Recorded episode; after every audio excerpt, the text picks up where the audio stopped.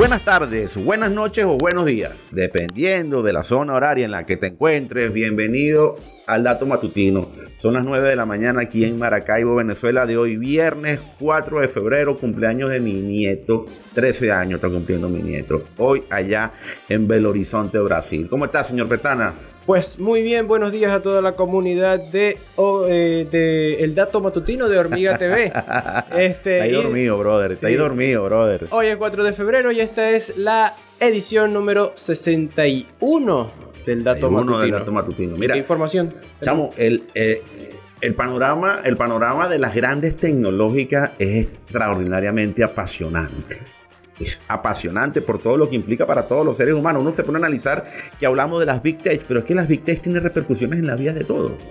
En la tuya, en la mía, en la del chino que está por allá en Shanghái, en la del gringo que está por allá en, en Massachusetts o del pana colombiano que está en Cartagena o el mexicano que está en, Tijuana. Es impresionante cómo implican, cómo tienen, cómo nos afectan a todos nosotros las decisiones y las acciones que toman las Big Tech. Y sobre esto vamos a hablar un poco porque ayer tuvimos resultados de Amazon. Una, la, última de las grandes tecnológicas que da resultados financieros y fueron extraordinarios.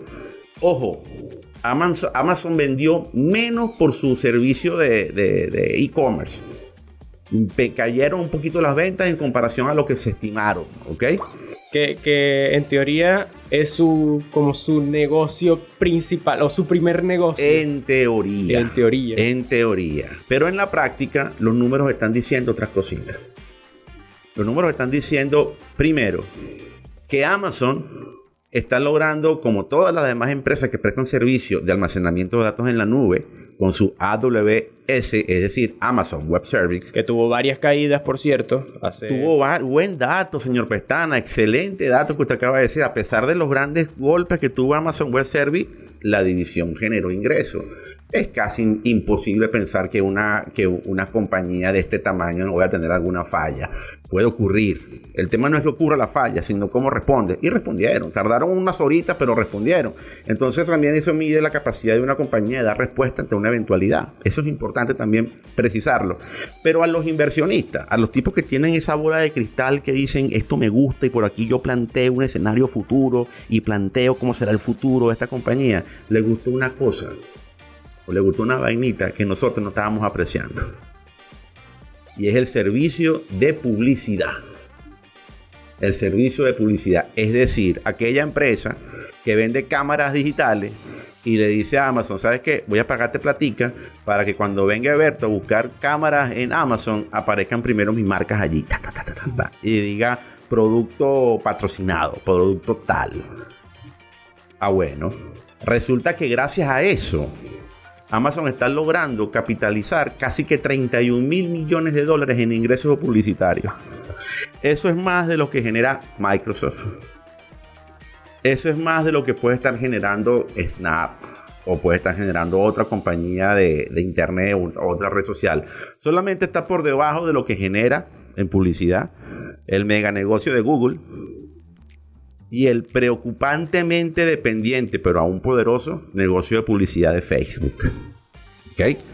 Entonces imagínate tú lo que implica para el pobre muchacho de 10 besos que ahora, que pobrecito, tenía un rollo con un yate allá en Ámsterdam que, que está el mega yate, el barquito, que iban a desarmar un puente para poder montar el barco, la canoita que tiene 10 veces allá en, en, Europa, pobrecito el muchacho, no sabrá, no, cuidado se ahoga, no, bueno, fíjate tú, el, el tema interesante aquí es que esa división de negocio estuvo siempre por Amazon considerada como una división de, ah, vamos a ver cómo nos va en esta vainita, vamos a ver cuánto es. No la estaban considerando.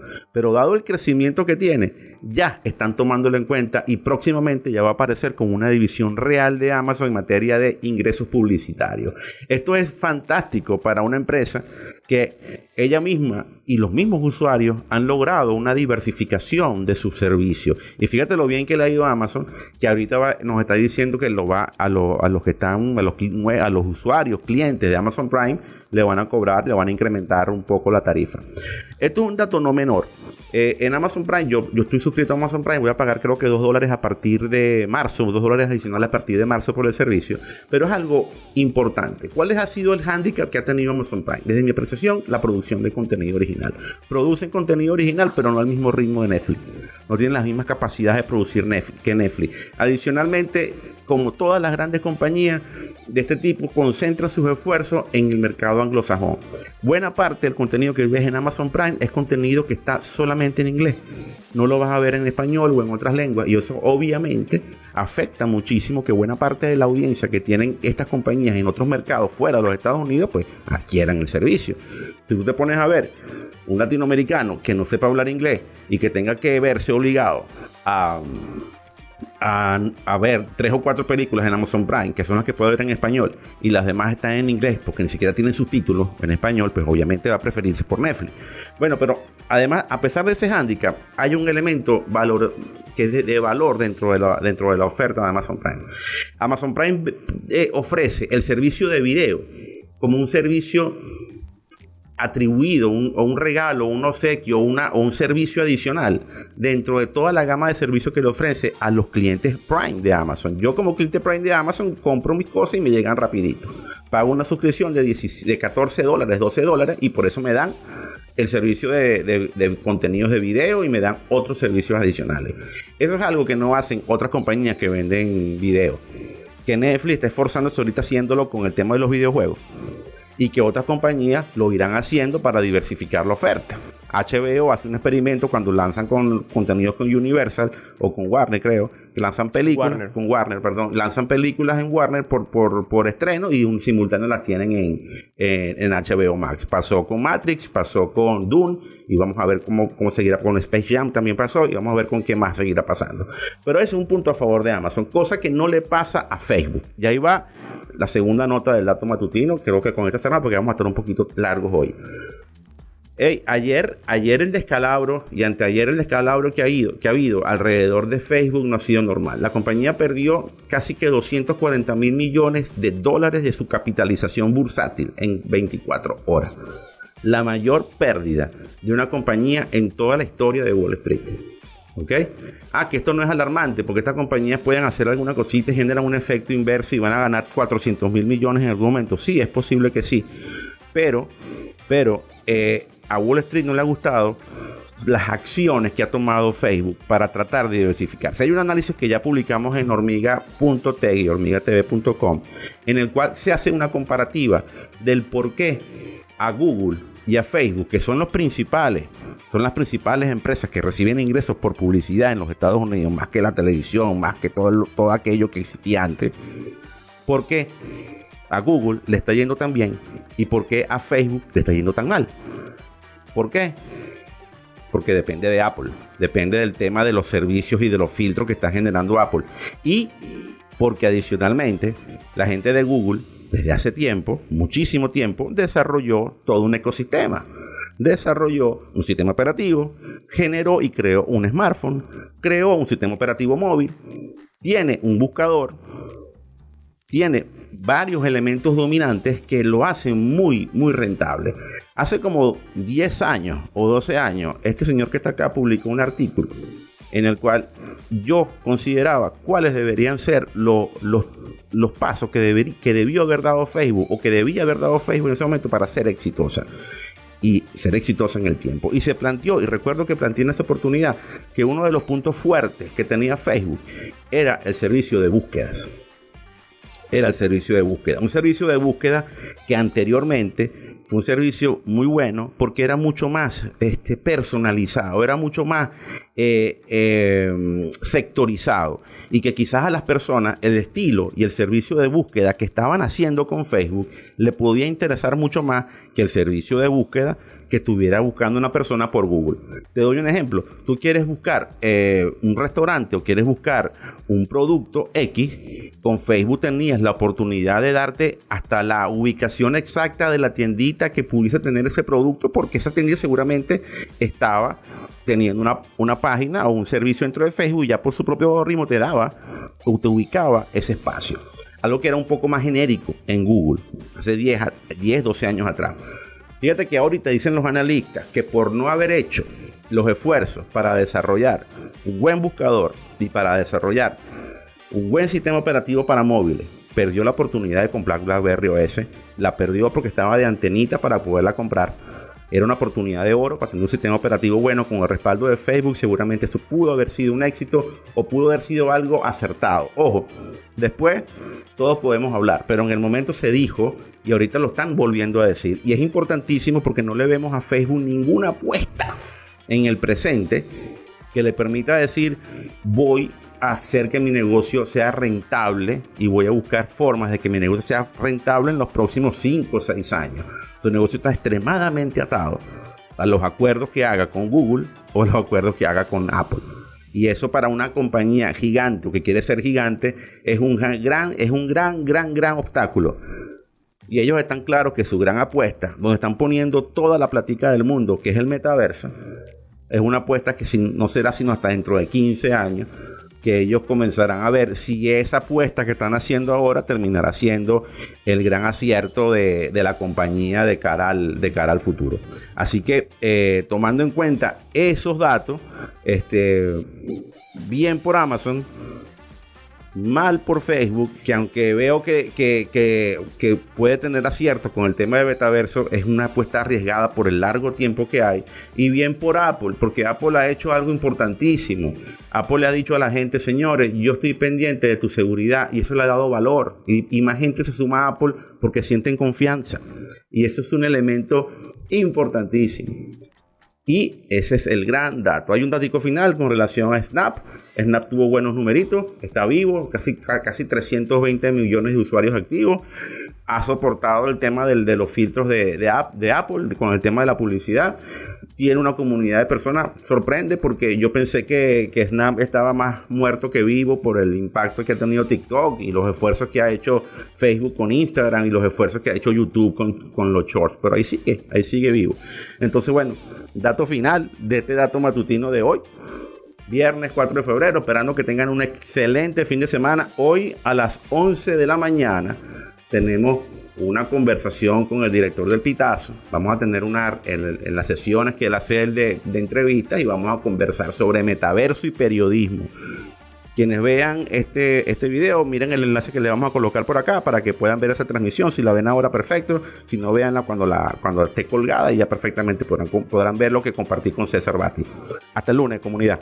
Y a la gente que nos escucha en las plataformas de audio, SoundCloud, Spotify, Deezer, Google Podcast o cualquiera de las plataformas de audio y de podcast. Despedimos esta edición número 61 del Dato Matutino con una canción de una banda uruguaya uruguaya que a mí me gusta mucho. No son. Diría que son de los más populares de, de Uruguay o de ese país, pero generalmente en el, en el mundo no son tan populares. Se llaman El Cuarteto de Nos de su álbum Bipolar del año 2009. Esta canción se titula Miguel Gritar. Escúchenla, es increíble. De hecho, escuchen toda la discografía de la banda, todas las letras son increíbles. Así que con esto despedimos el dato matutino de hoy y será hasta mañana. Recuerden siempre que la información es poder y a pesar de que Mark Zuckerberg no le paró mucho a bola a eso,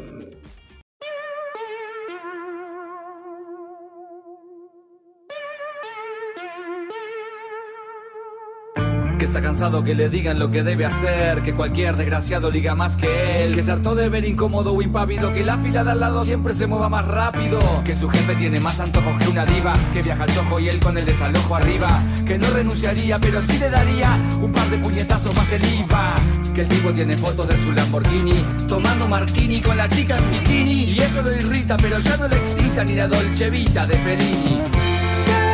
que yo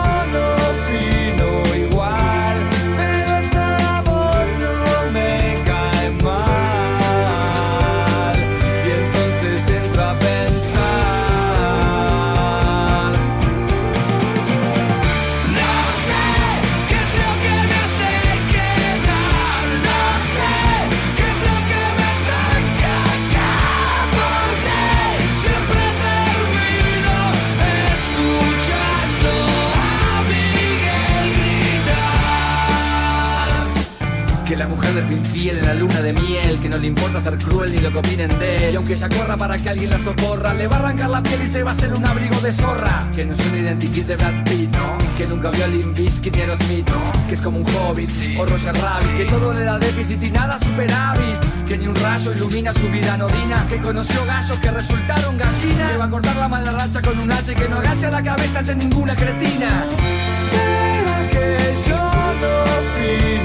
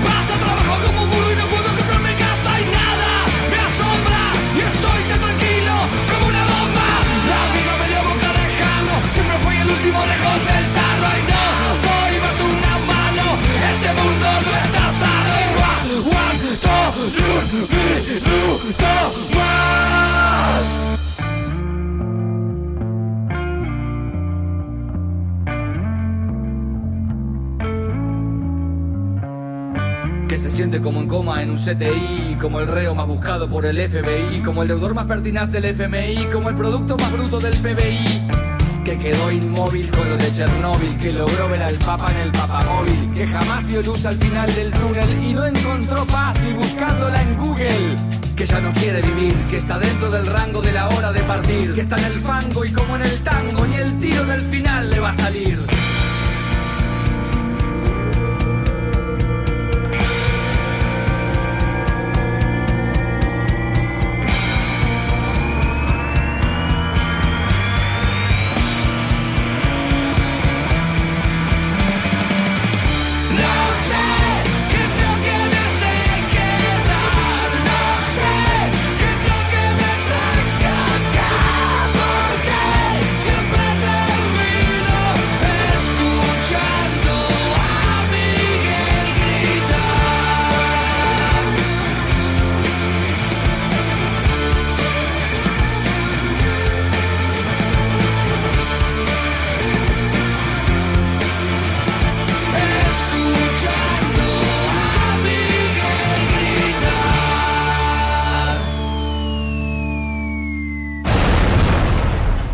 Nosotros queremos que tú tengas el poder.